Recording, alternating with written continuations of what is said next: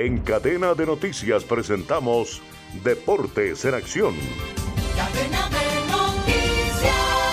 Jugada a la fecha 20 del todos contra todos de la Liga 2 Colombia 23. Definidos los clasificados, se dio el sorteo de los cuadrangulares que quedaron ubicados en el Grupo A, Águila, Tolima, Junior y Deportivo Cali. Grupo B, el DIN, América de Cali, Nacional y Millonarios. La primera jornada se va a jugar este fin de semana. Tolima va a recibir al Junior, Cali jugará contra Águilas. En el grupo B, Nacional recibe a Millonarios y América enfrentará al DIN. En partidos de la Champions League, Napoli empató 1-1 con Unión Berlín. Real Sociedad le hizo 3-1 al Benfica. Bayern de Múnich derrotó al equipo del Galatasaray dos goles por uno. Arsenal con goles de Leandro y Bucayo derrotó al Sevilla 2 por 0.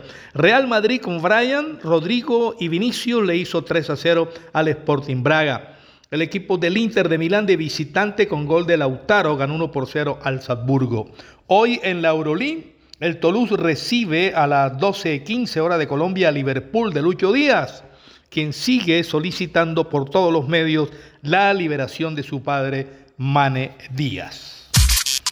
Atención que Fran Fabra podría quedar fuera de la convocatoria de la selección Colombia por una lesión de ligamento para el juego que Colombia enfrentará el próximo jueves en Barranquilla ante Brasil.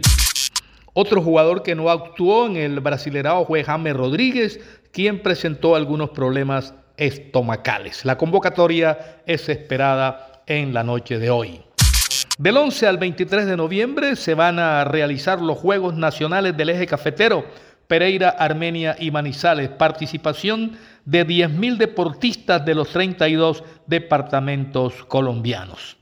Información deportiva con Manuel Manis Ramírez Santana. Ahora, las noticias de Colombia y el mundo llegan a www.cdncol.com.